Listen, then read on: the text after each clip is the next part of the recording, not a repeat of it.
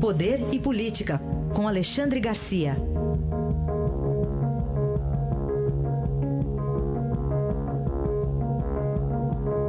Alexandre, bom dia. Bom dia, Raíssen.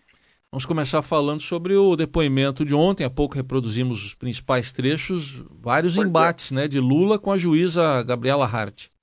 Pois é, o, o, eu não sei o que Lula pensou, eu não sei se ele, porque era uma juíza mulher, ele achou que podia, podia se impor, uh, não sei se ele ainda está com aquela uh, arrogância, né? porque no PT ele sempre foi a palavra final, na presidência da República ele era a palavra final.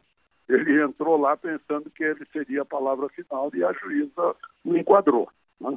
Aquela história, ele começa interrogando a juíza, pergunta para a juíza se o, o sítio de Atibaia é meu, quem é o dono do sítio de Atibaia, a juíza respondeu, ah, sou eu que pergunto.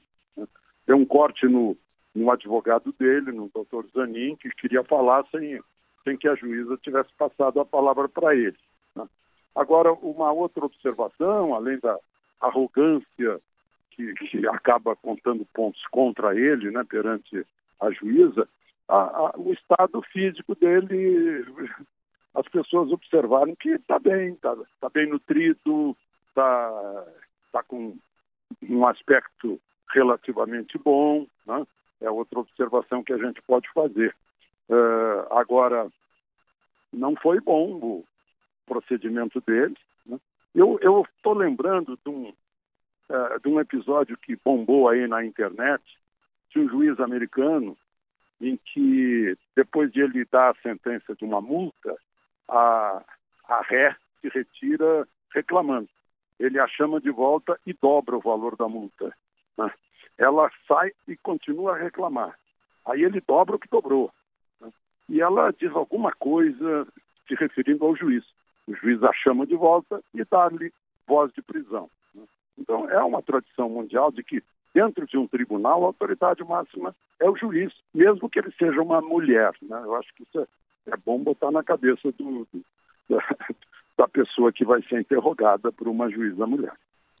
Bom, outro destaque ontem o anúncio unilateral de Cuba rompendo o contrato do programa Mais Médicos com o Brasil. Pois é, por quê? Porque Cuba se recusou a submeter os seus médicos que estavam alugados, né, terceirizados ao governo brasileiro, ao exame a que são submetidos todos os médicos formados no, no exterior para revalidar o diploma. Né? Cuba se recusou a fazer isso. Né? Era o acordo anterior com o governo do PT, mas uh, passou a não valer mais. Então, Cuba denunciou o acordo, volta todo mundo, né? porque não vão se submeter ao exame para revalidar o diploma. O presidente Bolsonaro, futuro presidente, aproveitou para dizer que se submeter ao, ao, ao diploma é a condição sine qua non, é, não pode continuar por aqui. Né? Ao mesmo tempo em que ofereceu asilo a todo médico cubano que quiser permanecer no Brasil. Agora, é um problema porque todos eles têm família em Cuba, filhos, pai, mãe, etc. Então, certamente vai voltar todo mundo né, por uh, garantias às suas próprias famílias que ficaram em Cuba. E hoje precisamos lembrar de uma data, hein, Alexandre? 129 anos da proclamação da República. 129 anos da proclamação da República. Não? Né? os monarquistas insistem em dizer que foi um golpe. E foi realmente um golpe militar, sem a participação do povo. Né? Em 64 foi o contrário. O povo saiu para a rua primeiro e forçou os militares. Nesse não. Nesse meia dúzia de republicanos uh, positivistas, inspirados pelo francês Auguste Comte, uh, deram um jeito de derrubar o imperador. Né? Com, com a ajuda de Teodoro, que era amigo do imperador, e, e, não era republicano. Deodoro havia derrubado o chefe de governo, o primeiro-ministro Ouro Preto. Né? Uh, e o governador que estava em não, Petrópolis estava se preparando para nomear o substituto. É bom a gente lembrar que nós vivíamos numa monarquia uh, parlamentar, né? que, uh, tinha até parlamento, ele ia submeter o novo nome ao parlamento. Aí o Benjamin Constant, que era o grande positivista, o líder do movimento, professor de escola militar, tenente-coronel, foi lá, o, o, Deodoro, depois de derrubar o Ouro Preto, voltou para a cama, estava com enfisema, não estava bem, não conseguia respirar. Aí o, o, o, Benjamin Constant foi lá e fez uma, uma fofoca.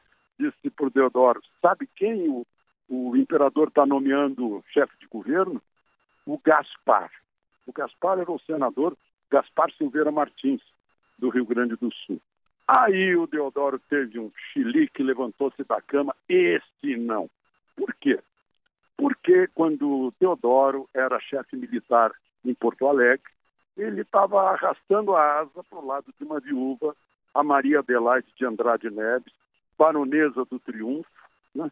e, e, no entanto, a baronesa não queria saber do Deodoro, preferia o Gaspar Silveira Martins. E aí Deodoro foi lá e proclamou a República. E, então, a gente pode dizer que a República é, assim, uh, feminina, né? é uma mulher. Foi quem, quem motivou Deodoro na última hora foi a lembrança da Maria Adelaide de Andrade Sim. Neves. Histórias pitorescas é. Uh, de como nós chegamos a 129 anos na República. Ô Alexandre, e dá para dizer que foi com o Deodoro que começou essa preocupação com o vice? Ah, pois é. é. Pois é. o, o Floriano Peixoto ali. Né? É. O Floriano ali, depois se tornou Marechal de Ferro. Tem outras historinhas, né? Por exemplo, eles puseram o, o imperador na madrugada, na, na primeira noite de madrugada, puseram num barco toda a família real e mandaram de volta para. Mandaram de volta, não, mandaram para Portugal, temerosos de que o povo, ao saber da derrubada do imperador, eh, se mobilizasse e pusesse o imperador de novo no trono. Então puseram o imperador num barco, ele chegou a levar a terra do Brasil, foi embora. E na hora que tocaram o hino da República pela primeira vez, o povo não aceitou. Queremos o hino, o hino nacional. Aí alguém disse para a banda: toca o hino antigo. E é o hino que nós cantamos até hoje. Né? A, a, bandeira foi a mesma coisa. Mantiveram na bandeira o verde do, do, dos Bragança, da Casa de Bragança portuguesa, o amarelo da Casa dos Habsburgo, que foi trazido com a imperatriz Leopoldina, lá no tempo de Pedro I, e só trocaram o centro. Puseram o céu com as estrelas que os astrônomos dizem que era a, o céu do Brasil no dia 15 de novembro, e, e, o dístico positivista de ordem e progresso. Ainda tinha mais e amor por fim, uma coisa assim, mas o amor ficou fora, ficou só ordem e progresso. Então, são as histórias de como começou a nossa República. Muito legal. Hoje a gente tem um pouco dessa história também aqui da proclamação da República neste 15 de novembro. Alexandre, obrigado e até amanhã. Até amanhã.